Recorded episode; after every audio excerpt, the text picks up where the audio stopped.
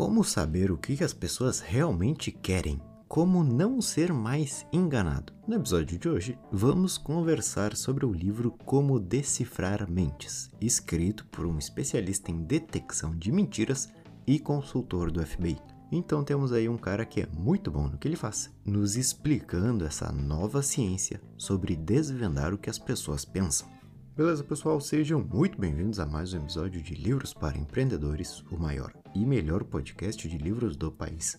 Hoje vamos conversar sobre os comportamentos humanos e o que eles nos ensinam. É bem interessante, então vamos lá. Claro que antes de tudo eu preciso te contar sobre o nosso programa de leitura. Lá tem tudo, o passo a passo para conseguir ler muito mais em menos tempo, além de participar da nossa comunidade de leitores eficazes. Se te interessa participar, eu vou deixar o link direto aqui na descrição do episódio. Bom, David Lieberman, o autor, nos traz já um primeiro conceito bem bacana. Você quer mesmo saber se um elogio é real, preste atenção se aquela pessoa usou a palavra eu. O que, que acontece aqui, pessoal? Vamos ver essas duas diferenças. Uma coisa é falar eu gostei muito da sua apresentação e outra coisa é falar muito legal a sua apresentação, ou seja, muito legal a sua apresentação. Eu não tenho nada a ver com isso. Agora, se eu falo eu gostei muito da sua apresentação, sim, estou me incluindo na situação. O autor diz que, quando somos 100% seguros do que vamos dizer, nos colocamos no meio, na frente, dizendo que essa é a minha opinião. Por isso que eu te digo, eu gostei muito da sua apresentação. Vamos pegar um exemplo prático. Eu vou numa loja de roupa, seguro uma camisa e digo: essa camisa foi muito bem feita. É uma característica da camisa, mas não quer dizer que eu gostei. Agora dizer eu gostei muito dessa camisa é melhor. Se tu busca transmitir mais confiança, também é importante se colocar naquela frase. Digamos que eu estou numa entrevista de emprego e digo: é importante ligar para pelo menos 200 clientes por mês. Beleza, isso que tu falou é uma informação, algo que tu acha que é importante. Mas agora, se eu digo eu liguei para 200 clientes no último mês na empresa que eu trabalhei, é mais real e é visível. Podemos ver que é um simples detalhe, é a palavra eu ou meu. Mas o grande segredo que o autor nos traz é essa pessoa que está te contando algo, ela está incluída dentro da história ou ela se coloca fora daquela situação? Porque quando falamos de algo que não confiamos, a gente não se coloca ali no meio. O autor também nos traz uma dica sobre as emoções indiretas de uma pessoa. Imagina que uma mãe quer saber se a filha realmente gosta do padrasto. Um caminho é ir até lá e perguntar: "E aí, tu gosta do teu padrasto ou não?" E a criança pode responder: "Sim, sim, eu gosto." Mas um outro caminho que vai te mostrar a real resposta é a seguinte: vai até um shopping, algum lugar, compra um ursinho de pelúcia ou algum brinquedo, volta para casa e diz para a filha: "Olha, isso aqui foi o teu padrasto que te comprou de presente." As pessoas ligam coisas, lugares, objetos, o que for, às raízes dela, aonde aquilo ali surgiu. Então, se eu digo que esse presente foi do padrasto, a única relação que vai existir entre aquele brinquedo, aquele ursinho e a menina é o que essa menina pensa do padrasto. Então, beleza, a criança passa o dia inteiro abraçada no ursinho e não larga ele, é um sinal que a criança gosta do padrasto. Mas se a criança pegou o ursinho uma vez, largou ele no quarto abandonado e nunca mais brincou com ele, pronto, aí está a sua resposta. Pense em uma pessoa na qual tu não quer nenhum vínculo na vida com ela. Se ela te desse algo que tu gostaria de ter, tu usaria? Difícil, porque ligamos a pessoa que nos deu aquele presente. Se tu tem dois colaboradores na tua equipe que sempre se levaram muito bem, mas tu percebe que eles já não saem mais para os mesmos restaurantes que iam antes, se nenhum dos dois de forma individual sozinho pisam naquele restaurante, isso é um sinal de que um indivíduo não quer vínculos com aquela pessoa. Então, se tu busca alguma resposta de algo, observar esses pequenos detalhes é uma forma que tu tem de obter respostas concretas e de forma discreta. Uma próxima grande ideia, que também é uma única palavra, mas com uma ótima filosofia por trás, é a de nós ou a gente. Quando um colaborador está engajado com seu trabalho, ele não diz mais a empresa, o colega, o chefe. Essa pessoa passa a dizer nós ou a gente. Isso quer dizer que, de forma inconsciente, ela já se sente parte daquilo ali. Chama alguém para uma reunião e observa isso. Ao invés de perguntar como está indo o seu trabalho, se você está gostando, se você está feliz, converse sobre outras coisas, sobre os clientes, os processos da empresa, novas ideias. Enquanto ele fala, preste atenção se ele está usando uma linguagem individual ou coletiva, porque é aí que está a tua resposta. Na prática é o seguinte, vamos ver se tu consegue identificar a diferença. Primeira opção, tu perguntou para ele como estão indo as coisas, o que, que eles fizeram ontem, e ele te responde o seguinte: Eu conversei com o João sobre o meu cliente Cristiano. E a segunda opção, ele te responde: Ontem estávamos conversando sobre um dos nossos clientes e tal, tal, tal. Qual dos dois exemplos me mostra que claramente o colaborador se sente parte da equipe? Bom, a segunda opção. Isso fica claro porque ele falou ontem estávamos, ou seja, estávamos, somos nós, e depois ele também falou sobre nossos clientes, mais uma vez, algo que é nosso. E na primeira opção ele usou eu conversei com o João, ou seja, já apontando dois indivíduos diferentes, sobre o meu cliente Cristiano, apontando mais um indivíduo. Isso não é útil apenas para entender realmente o que o outro pensa e sente, mas também para que tu possa introduzir uma ideia a um ambiente. Imagina que estamos caminhando.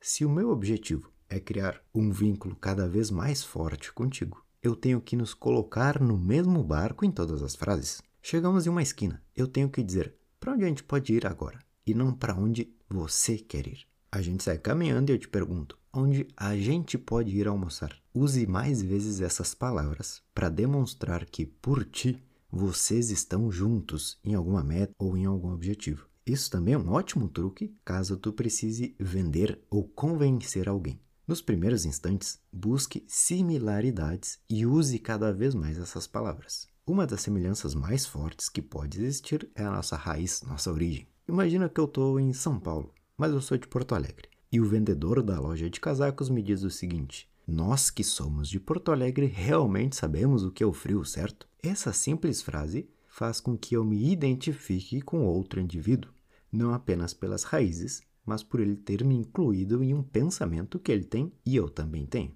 Bacana ideia, mas o foco aqui desse livro é nos fazer entender o que, que as pessoas realmente pensam. Então cuida na próxima vez que tu ouvir muito a separação do eu e do você. Se o outro diz nós e a gente, pouquíssimas vezes, ou nem chega a dizer nós e a gente, ele não sente que tem um vínculo forte contigo. Agora vamos para um outro assunto. Como perceber quando outra pessoa está falando com um ego, mesmo sem gritar ou xingar? Fácil. Ela não está usando palavras funcionais. O que, que isso quer dizer? É o seguinte: quando tu era criança e alguém te chamava pelo teu nome completo, isso não é funcional e com certeza a gente tinha feito algo de errado. Ao ouvir uma frase que destaca cada palavra dita, essa pessoa está com seu ego ligado. Vamos ver dois exemplos. Eu vou falar no mesmo tom de voz porque o tom de voz influencia muito, mas presta atenção nas frases. A primeira frase é: Eu te avisei para pegar as chaves antes de voltar. E o segundo exemplo é: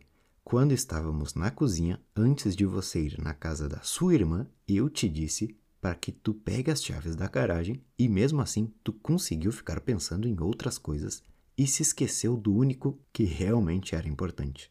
Opa, olha quantas palavras, quantos detalhes essa pessoa está com raiva, com certeza. O seu ego está em jogo. Saber identificar isso de forma rápida é muito importante para esperar que a situação se acalme antes de chegar a um ponto extremamente desnecessário. Então, se tu ouviu muitos detalhes como se fosse o seu nome completo, fica em silêncio um pouco ou faz outra coisa. Bom, pessoal, agora eu espero que tu esteja prestando atenção, porque vamos conhecer uma informação extremamente valiosa e sei que tu vai guardar bem essa daqui. Olha o que o autor nos diz: a raiva vem do medo. Na próxima vez que alguém te insultar, lembra dessa ideia. Vou te ler exatamente como está escrito aqui.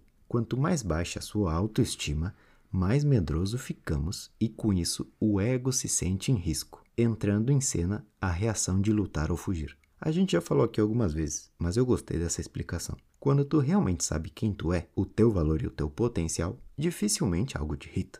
Mas o oposto também acontece. A demonstração de raiva é um sinal de medo, é um sinal de que a pessoa teme a algo. Vamos supor que um pai diz para sua filha o seguinte: coloca o casaco. E ela diz: não quero. Então ele se irrita e fala mais uma vez: coloca o casaco, mas com um tom de voz mais alto. O que, que acontece aqui? Bom, o pai tem medo de que a filha não o obedeça. Então, como sente que ele está em risco por ter uma filha que não respeita e nem escuta ele, ele usa um tom mais forte para demonstrar poder e fazer com que esse medo dele o de não ser respeitado, desapareça. Presta atenção nisso aqui. O sistema nervoso simpático ativa as glândulas suprarrenais que liberam adrenalina e cortisol, aumentando a energia e a força daquela pessoa. Então a gente vai ter duas formas de lidar com os medos na vida. A primeira é que eu entenda que, bom, faz parte eu ter medo, mas eu confio em mim na minha capacidade de lidar com o que for na vida. Beleza. E a segunda é a de demonstrar muita raiva, falar alto, fazer movimentos bruscos, porque toda essa situação, toda essa forma de agir libera energia naquela pessoa, fazendo com que ela se sinta mais forte. Se tu identifica isso em uma reunião, não fica com medo. Saiba que é o outro quem está morrendo de medo de alguma coisa. E agindo assim, dessa forma e sendo agressivo, ele se sente seguro. Ao ver uma pessoa com raiva, não lhe dê o prazer de discutir. É isso que ela quer, é isso que lhe gera dopamina, é isso que gera mais adrenalina nela. Você, com tom de voz normal, deve perguntar. Você, com tom de voz normal, deve perguntar qual que é o medo daquela pessoa. Então, fica em silêncio. Qual que é o teu medo? Que o negócio não funcione? Que o investidor não te aprove? Que a tua equipe não atinja o objetivo? Porque por trás de toda raiva existe um medo. E pior que isso, uma pessoa que não confia em si mesma. Mais uma vez, pessoal, aquela história de sempre. Uma pessoa de resultado, alguém que sabe realmente o seu valor e é verdadeiramente feliz, Nunca na vida vai ter essas demonstrações de raiva ou o que for. Olha essa cena. Tu vai tomar um café da tarde. Tu, Bill Gates, Cristiano Ronaldo e uma pessoa com baixa autoestima. Então tu se levanta da mesa e xinga os três por igual, cada um deles. Bill Gates vai seguir com a postura relaxada dele, um leve sorriso, e vai seguir comendo ali o lanche sem nenhum problema. O Cristiano Ronaldo, ele vai simplesmente dar uma risada e seguir tomando o café tranquilo dele. Mas essa terceira pessoa, não ela vai ficar extremamente irritada contigo. Vai se levantar, vai te responder com um xingamento pior ainda. Parece que ela tá com medo de alguma coisa. Então se lembra, uma pessoa com raiva é uma pessoa que tem medo. Isso é uma questão para que o outro resolva. E tu em nenhum momento precisa levar isso para o lado pessoal. Entendida essa parte, vamos agora identificar um sinal de quando a outra pessoa está sendo 100% sincera e aberta contigo. Isso aqui se chama a narração dos seus atos. Ao ser vulnerável ou precisar dizer algo que é difícil, a pessoa não vai chegar na mesa em silêncio, largar a bomba e ir embora. É provável que ela chegue narrando seus atos. Vou me sentar aqui, vou tirar o meu casaco. Estou sentando já, agora sim vamos começar.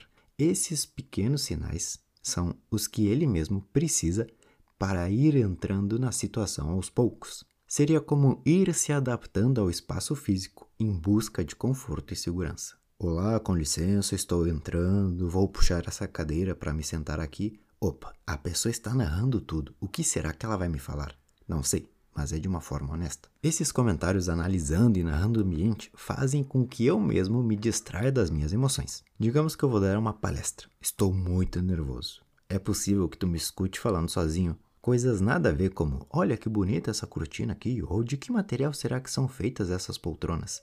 Tudo isso que é dito é porque eu estou buscando me distrair, buscando confiança e conforto com outras coisas. O autor também nos fala sobre alguns sinais que a posição corporal do outro te entrega. O primeiro de tudo é saber que o interesse atrai e o desinteresse afasta. Então olhe para o outro e veja se ele está com o corpo voltado para você, porque se o corpo dele estiver voltado para a porta, o interesse dele é zero, ele quer ir embora. Quando a pessoa está 100% voltada a você, com pernas e o tronco na sua direção, aí sim lhe interessa o que você tem a dizer. A inclinação também é algo importante. Quando alguém fala de algo que nos interessa, a tendência é que eu me incline para frente, a fim de me aproximar a quem está falando. Para saber se a pessoa confia em você, a posição dela será relaxada. Mas se não, os braços cruzados ou pernas cruzadas podem aparecer. Imagina que tu está sentado em um banquinho de madeira num parque em frente a um lago em Zurique, na Suíça. Tudo é muito bonito, parece a cena de um filme, tem alguns velhinhos caminhando. Nesse momento, tu deve estar em uma posição muito relaxada, sabendo que ali tu só morre de velho. Agora, tu sai da Suíça e vai para a Índia, naquele trânsito com os tuk-tuk buzinando, tudo mais e muita gente. Tu muda por completo a tua postura. Tu fica atento, abraça tua mochila, olha para os lados a todo instante. Você sente que está em perigo. Todos esses sinais aparecem também em conversas do dia a dia. É só observar. que tu consegue ver o quão confiante ou confortável as pessoas estão com a sua presença. Entendido essa parte? Agora vamos aprender a identificar um blefe. Como saber se a pessoa está falando a verdade ou é só uma chantagem para te ganhar alguma coisa? Primeira coisa que a gente deve saber é: em uma chantagem, aquele que está blefando, ou seja, mentindo, quer garantir que o outro sinta que é real. Nesse momento, temos a primeira pista: o exagero para demonstrar algo. Pode ser força, confiança, o que for. No livro, ele traz um conto de um advogado que chegou no escritório e disse, confiante, com a voz forte e o peito aberto: Se vocês não me passarem esse caso, eu me demito. Uau, realmente parece bem convincente, mas esse tipo de comunicação é percebível um leve exagero, porque essa pessoa nunca foi assim. Se esse mesmo cara tivesse me chamado para um canto e dito: Olha, atualmente eu sinto que tal, tal, tal e gostaria de pegar esse caso, eu acho que é uma ótima oportunidade e se não for aqui, Vou buscar um novo lugar onde eu possa ter esse nível de responsabilidade em minhas mãos. Opa, agora sim, parece que é real. Faz sentido o que ele fala. Eu preciso pensar mais sobre o assunto. Mas o primeiro caso onde ele chega transbordando confiança, hum, isso é muito suspeito. Quando uma pessoa for blefar, ela quer garantir que pareça real. Então tu vai conseguir identificar um exagero ali. Um especialista chamado Gavin De Becker, que analisa os suspeitos e tudo mais, ele disse algo muito bacana. Alguém que ameaça sente que não consegue mais manipular a situação a seu favor, então dá uma última cartada para que as coisas aconteçam como ele quer. Pessoal, outra informação importante é que os ameaçadores não querem a segunda opção. No caso lá do advogado, ou você me dá o caso, ou eu me demito. Ele não quer se demitir. O que ele realmente quer é o caso. Teu trabalho é focar sempre em formas de conseguir entregar a primeira opção que ele quer, mas de forma lógica e sensata. Guardem isso. Quem ameaça nunca quer ter que agir da segunda forma. Esse cara não quer se demitir. Então percebeu que é um blefe? Beleza. Diz que tu vai ver outras formas de conseguir aquilo que ele quer. Mas se não, ele pode seguir pelo segundo caminho sem problema. Sentir um exagero de algum sentimento, como excesso de confiança, espaço físico, poder ou voz alta, é blefe. Fica tranquilo. Se a pessoa quer realmente negociar contigo, isso será feito de forma sensata, onde nós dois juntos tentamos criar uma ótima situação para ambos os lados. E beleza, pessoal? Esse foi o episódio de hoje. Espero que tenham aprendido algo de interessante. E caso seja do seu interesse se tornar um leitor eficaz também, aqui na descrição te deixo o link do nosso programa de leitura, onde eu te acompanho diretamente para conseguir ler muito mais. Nos vemos em uma próxima de Livros para Empreendedores. Valeu!